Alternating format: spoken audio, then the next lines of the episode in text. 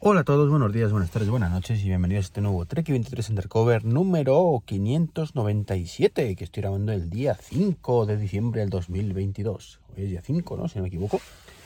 A ver que lo miro, que lo miro, que lo miro. Sí, lo hemos mirado. 5. Vale, que, siempre tengo el lío. Que es que no, no lo he apuntado cuando, cuando he puesto el guion. Era, era por eso el, el tema. Bueno, ¿me puedo reír o no me puedo reír?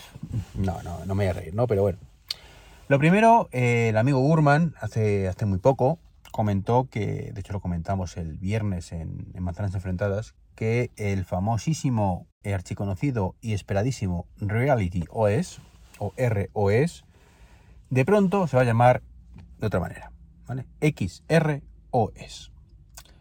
Que muy bien, significa Extended Reality, y que, bueno, pues al final, como comenté en su momento, pues no, dudo mucho que sea más de una, declaración de intenciones de marketingianas, ¿vale? Ya que el tema de la realidad virtual, pues ya ha sido un poco copada por, por Facebook, o Meta en este caso, con su metaverso, pues eh, decir, bueno, pues ya que estos señores han hecho con el metaverso de la realidad virtual, ese nombre comercial para al final realidad virtual, insisto, pues realidad virtual o, aumentada, pero bueno, principalmente realidad virtual a día de hoy. Bueno, pues ya que tenemos la realidad aumentada ahí, que está todavía en tierra de nadie, pues vamos a, quedarnos nosotros con realidad extendida. De esta manera, mm, pues, pues ya no hay, no hay opción, ¿no? Me lo quedo yo y empezamos a eh, darle un poquito de, de, imagen de marca, de forma que el metaverso será para Meta y la realidad extendida pues, para nosotros. Que la realidad extendida es la realidad aumentada. ¿Vale? O realidad mixta. Tenéis un podcast maravilloso que se llama Memorias del Metaverso, donde explicar esto mucho mejor que yo. Así que no. De, los amigos de Michael Illustrated, concretamente Joaquín y de Berchi. Un saludito. Así que mm, esa es la opción, ¿no? El caso es que, aparte de ese rumoraco, bueno, pues ya sabéis que yo no soy mi fan de los rumores de, las gafas, pero ya me he reído mucho con el amigo Cuo eh, Mister para, ya sabéis que, tampoco soy mi amigo suyo, como digo, que ahora dice que se retrasan a la segunda mitad del 2023. Llevamos, veamos, de la gafa que iba a salir ya, ya, ya del año 2021. Cuando ya iba a salir en 2021 se retrasó a finales del 2021. Cuando ya iba a salir a finales del 2021, pues parece ser que ya, ya, ya, ya iba a ser en enero del 2022. En enero de 2022, ay, casi, casi, casi, pero no. En la Keynote, en la Keynote de WWDC, ahí sí. Ahí sí van a presentar la gafa porque ya, mm, sí, sí. Ay, no, que ahora al final que tampoco, que parece ser que va a ser eh, para después, para finales de año. Ay, espera, no, eh, que en vez de eso, que es que se retrasa a enero de 2023, que no tiene ningún sentido porque en enero hace años y años y años que Apple no presenta nada. Pero bueno, ellos lo pueden decir porque son rumores y no pasa nada, ¿no? Eh, luego que espérate, que es que no se hemos dado cuenta realmente que enero no tiene ningún sentido, así que seguramente ya será marzo. ¿Vale? Será marzo, entonces bueno, pues no, de ahí, sí que no pasa. Y ahora ya, como ven que estamos a tres meses de marzo y que esto no tiene pinta de que se vaya a cumplir, pues Cuo ha dicho que, que, que, así mejor no me mojo ya y que ya sí eso la segunda mitad. Que la segunda mitad puede ser la WWDC, con lo cual si, si sale he acertado. Y si es en diciembre, pues también he acertado. Y si no sale, pues siempre podré decir en noviembre o en diciembre, el año que viene, que es que se ha vuelto a retrasar, por vete tú a saber qué motivo, la, gafa otra vez. Y, y como soy un torpe, pues me cargo la grabación en el coche. Así que bueno, he continuado, o estoy continuando desde casa. Y os estaba comentando eso, que, que bueno, pues que cualquier excusa es buena, ¿no? Para, para retrasar el lanzamiento. Y bueno, si, lo adelantan, pues ya siempre se puede eh, decir el socorrido mm, que Apple había solucionado ese problema en el último momento y lo pude lanzar. Como digo, todo esto es absurdo. Mm, ya dije en el último Manzanas Enfrentadas que el gran problema de todo esto viene por otro lado.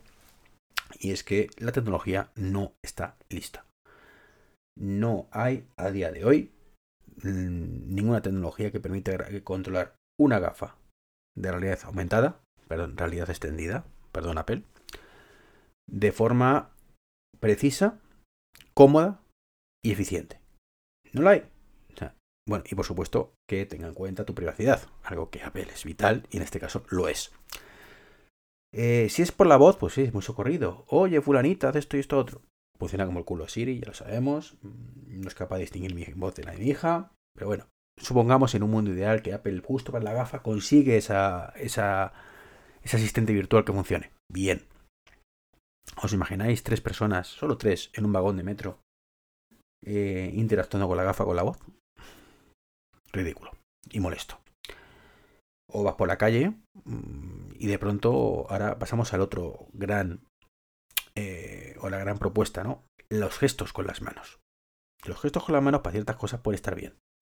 Pues para simular que estás jugando a Star Wars con una espada láser. Pero para, para controlar el, la interface, no. Vas por la calle, insisto, tres personas y vas haciendo gestos por las manos. No es muy, muy práctico. Eh, ¿Qué más nos queda?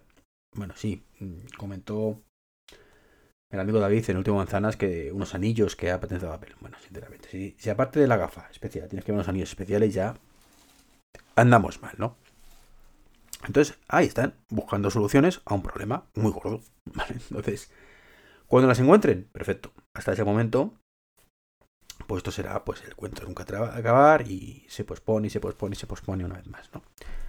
O eso, o hacer un lanzamiento, pues como otras compañías al final, que, son más tradicionales y que, bueno, pues funciona de aquella manera, te apaña de aquella manera, es un primer paso, ya evolucionará y ya está, que tampoco es una solución mala, pero desde luego no es tan contundente como, como le gusta hacer a Apple, ¿no? Así que bueno, Dios proveerá, Dios proveerá y a ver qué, qué dice el amigo Jobs de todo esto poco a poco. Y también otra, otra cosa que tienen que proveer bien es Wallet. Eh, hace poco leí un artículo de Apple Esfera diciendo que Wallet servía para casi para que prácticamente cualquier cosa que tuviera un QR. Ya, eso está muy bien. Y luego doy fe, si no fuera por un detallito. Y es que hoy en día hay muy pocos QRs estáticos. Y ese es el gran problema. El QR que tiene que ser estático, no dinámico. Amigo mío. Eh, eso significa que, por ejemplo, la tarjeta del corte inglés, pues jamás lo podríamos integrar en Wallet. No por el tema de que son los cachoperracos y no quieren hacerlo compatible con Apple Pay cuando podrían perfectamente, ¿no? Ya dejamos eso, eso es ciencia ficción en este caso. Sino simplemente el QR que genera la, aplicación propia de, pago, ¿no? Entonces, pues ese QR se genera dinámicamente y depende del momento y demás, pues se genera de una manera u de otra, ¿no? Con lo cual, todo esto en Wallet no funcionaría, ¿no? Y cada vez hay más QRs de ese tipo. Todos los QR de pago son así. Eh, los QR de la tarjeta sanitaria de la farmacia son así. Entonces, el QR no es un mal invento per se, pero cuando es dinámico, pues ya la cosa cambia. Entonces, quizás no sería muy mala idea Apple eh, abriera este, esta wallet, esta cartera, ¿vale? Primero, para poder generar QRs o códigos de barras mm, directamente, ¿vale? Sin necesidad de aplicaciones intermedias, como, por ejemplo, mm, ay, no me sale el nombre ahora, que está que utilizo desde hace siglos, Storica, Storcar, perdón, Stocar, ¿vale? Sería un punto importante, no tener que hacer, pasar por ahí. Y segundo, que esto, Stocar está genial para, para QRs estáticos, y segundo, el tema de, como digo, dinámicos, de poder mm, de alguna manera que las aplicaciones se integren y generen un QR estático, dinámico, mejor dicho, con, su aplicación. A lo mejor me decís, pues ya lo tiene y no lo utiliza por perracos. Bueno, si es así, yo me callo, ¿vale? Pero si no es así, pues sinceramente creo que es un handicap importante, ¿no? Y poco más que contaros hoy, la verdad, es, mm, es que han pasado muy pocas cosas, muy pocas cosas. Bueno, una cosa, el tema asistentes. Con el tema de, los despidos de, Alejandra, ¿vale? De, Amazon y, su edición de Alejandra, hay como ahora una sensación de que, Dios mío, los altavoces inteligentes están en crisis. Y salen pues los reportes estos de que la gente lo utiliza básicamente para escuchar música y poco más, o como mucho poner temporizadores y alarmas, un poco más, ¿vale? Eh, si tienes domótica, pues es mejor para domótica.